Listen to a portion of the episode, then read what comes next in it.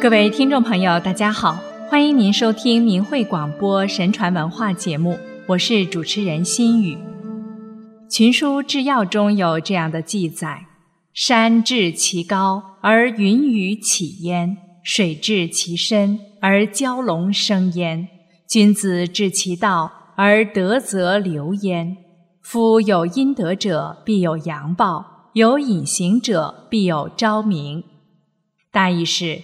山达到一定高度，会兴起云雨；水达到一定深度，就有蛟龙出没。君子有高尚的道德修养，其仁德恩惠能遍布四方，暗中施恩于人者，定会得到明显回报。品行高尚却不为人所知者，日后一定会声名显赫。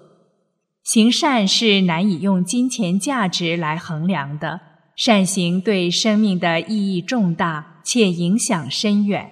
行善本身并不是为了引起他人关注，但善行一定会为行善者带来厚报和福泽。慈爱仁德可以匡扶正义，感化他人，播下善的种子，必有善的回报。为善最美，行善最乐。天地无私，为善自然祸福。在中国北魏时期，有这样一位大臣，他仁爱积善，其品格善行受到百姓和皇帝的推崇，青史留美名。在这两期节目里，让我们一起去了解他的人生故事。高允出生于公元三百九十年，是南北朝时期北魏大臣、著名文学家。高允少年丧父，大器早成，气度非凡。初为郡公曹，后成为中书博士、中书侍郎，参修国纪，教导太子。文明太后称制时，拜高允为中书令，封咸阳公、镇东将军。后为散骑常侍、征西将军、怀州刺史。高允一生历经五朝，于公元四百八十七年去世，享年九十八岁，谥号文。高允笃信佛法，深信因果轮回报应。他积德行善，仁爱宽厚，乐善好施，正直诚实，救人于危难。高允一生长寿安康，富贵荣显。他在世时受百姓敬仰爱戴，受国君信任，委以大任，受朝臣称赞尊重。他声名远播，德流四方。高允死后，又获追增加封，所得荣宠无限，子孙后代德才兼备，享有富贵，出仕为官者众。大器早成，为官贤明。高允少年丧父，十来岁时为祖父奔丧，还归本郡，家中财产都让给两个弟弟，而自己深归沙门，取名法静。不久又还俗了。高允喜好文学，但及赋书，千里求学。他博通经史、天文、术数。尤其爱好《春秋公羊传》，郡中召他为公曹。神嘉三年，魏世祖的舅舅阳平王杜超任征南大将军，镇守邺城，任命高允为从事中郎。当时他已四十多岁。杜超因为春天快到，而诸州囚犯多不能判决，于是上表。让高允与中郎吕西等人分头前往各州，共同平决御事。吕西等人都因贪赃枉法获罪，唯有高允因清廉公正而得到嘉赏。之后，高允回家教书，受其学业者有一千多人。神嘉四年，他与卢玄等人一起被征召，拜为中书博士，迁任侍郎。与太原张伟二人都以本官兼任魏大将军，安乐王拓跋范的从事中郎。拓跋范是太武帝的宠弟，西镇长安，高允辅佐他很得当，秦地人都称赞他。劝谏皇帝为民造福。太武帝曾召高允一起讨论政事，高允的言论很得太武帝赏识。帝问高允说：“正是千头万绪，什么是第一位的？”当时魏朝多进封良田，京城中游民很多。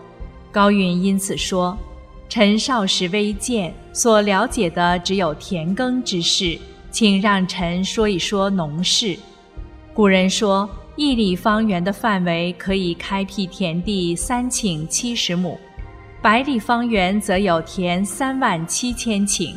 如果农人勤耕，则每亩可增粮三斗；不勤，则损失三斗。方圆百里增加减少的数量，合计有粮两百二十二万斛。何况天下如此之广呢？如若公司都有粮食储备。即使遇上荒年，那又有何可忧虑的呢？太武帝很欣赏他的说法，于是废除田禁，全部把土地交给百姓。给事中郭善明性格十分机巧，老想呈现自己的才能，劝文成帝建造宫殿。高允劝谏说：“我听说太祖道武皇帝平定天下后，才开始兴修都邑。”他一旦有所修造，不是农闲之际，绝不兴工。现在建国已经很久了，宫室也已经完备了。永安前殿完全可以用来接受万国的朝贺，西堂的温室也可以用来让圣上休息。紫楼抬高可以用来观望远近。如果要再修更壮丽的宫室，也应当慢慢的准备，不可急于求成。估计砍柴运土以及各种杂役就需两万多人，成年人做工，老少公饭，就合四万人半年才成。古人言：一夫不耕，就有人会挨饿；一妇不织，就有人会受冻。何况是数万之众，无法从事耕织生产，他们所要耗费花销实在太多了。往古时推论，再来验证现在，必然有借鉴之效啊！希望皇上认真思考。文成帝接纳了他的意见，正直诚实，免灭族大难；仗义直言，救数千人命。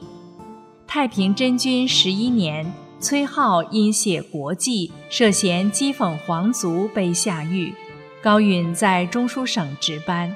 拓跋晃让东宫侍郎吴彦召来高允，让他留宿宫内。第二天，拓跋晃入庭奏起太武帝，命高允随行。到宫门前，拓跋晃对高允说：“进去见皇上，我随你去。假如皇上有什么话问你，你就依我告诉你的应答。”高允说：“这是为的什么事呢？”拓跋晃说：“进去你就知道了。”见了太武帝，拓跋晃说：“中书侍郎高允自在陈宫中，臣与他相处多年。高允小心谨慎，臣很了解他。高允虽然与崔颢同事，但他身份微贱，只有听命于崔颢。臣请求宽恕他的性命。”太武帝召见高允，对他说：“国记都是崔颢所写的吗？”高允回答说。太祖记前著作郎邓渊所写，先帝记以及今记是臣与崔颢一同写作，但是崔颢政事太多，只是总裁修订而已。至于著书，为臣所作多于崔颢。太武帝大怒说：“这比崔颢的罪行还严重，怎能留给生路？”拓跋晃说：“天威严重，高允是小臣。”一时间迷乱失次。臣先前问他，他说都是崔颢写的。太武帝问：“真像东宫太子说的那样？”高允说：“微臣才薄，谬参著作，犯触天威，罪应灭族。今天已到临死了，绝不敢虚妄。殿下因为臣为他讲书时间很长，哀怜为臣，为臣求命。”如皇上不问臣子，臣便没有这番话；既问了，臣如实对答。不敢丝毫迷乱。太武帝对拓跋晃说：“正直，这也是人情所难；而你能临死不疑，这就更难了。而且以实对君，真是忠贞的臣子。像你刚才这一番话，朕宁愿漏一有罪的人，也应该宽恕你。”高允竟得免罪。于是召崔浩到皇帝面前，让人诘问他。崔浩惶恐恍惚，不能应答。高允事事深明，有条有理。当时太武帝愤怒至极，命令高允拟诏书，自崔浩以下同仆立族以上一百二十八人，全部一灭五族。高允表示怀疑而不拟诏，太武帝频频催办。高允请求再见一次皇上，然后再拟诏书。太武帝召见高允，高允说：“崔浩所犯，如还有别的罪，臣不清楚。如只是这一项罪行，还不至于被杀。”太武帝震怒，下令武士绑了他。拓跋晃又拜请。太武帝说：“如果没有这人招惹我，就该有数千人死了。”崔浩最终还是被灭了五族，其余的人都被改判自身死罪，而不一灭五族。著作郎宗亲临受死刑时说：“高允仁恕心地，大概是圣人吧。”拓跋晃后来责备高允说：“为人应当把握时机，不知见好就收，学识又有什么益处？在那种时候，我从旁点拨你。”你为什么不顺着点，让皇上那样动怒？现在我每每想起来，还心有余悸。高允说：“微臣本是东野一介平凡书生，本来就无做官的打算。逢朝廷休明之期，应朝廷选士之举，为官奉持，参撰灵阁，失肃官荣，防闲已久。大凡史书，都是帝王实录。”是将来的宝剑。通过史书，今人可以观往，后人可以知今。所以言行举动无不备载。所以人君应该谨慎从事。然而崔浩是受特殊恩遇，荣耀当时，他却辜负圣恩，自招毁灭。崔浩以蓬蒿之才，负朝廷栋梁之托，在朝廷无可称赞的节操。在私下里也无可称道，私欲淹没了他的公正廉洁，爱憎之情障蔽了他公理之心，这是崔浩的罪责。至于书写朝廷起居的事情，说国家得失的事实，这也是史书笔法的大体模式，没有什么违背。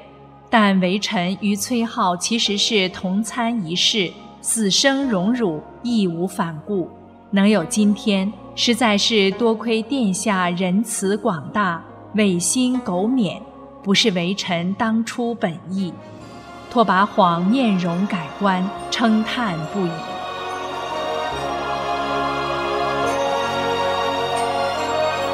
好了，听众朋友，高允的故事今天先讲到这里，下期节目我们接着讲。又要跟您说再见了，谢谢您的收听，下期节目时间，心语等着您。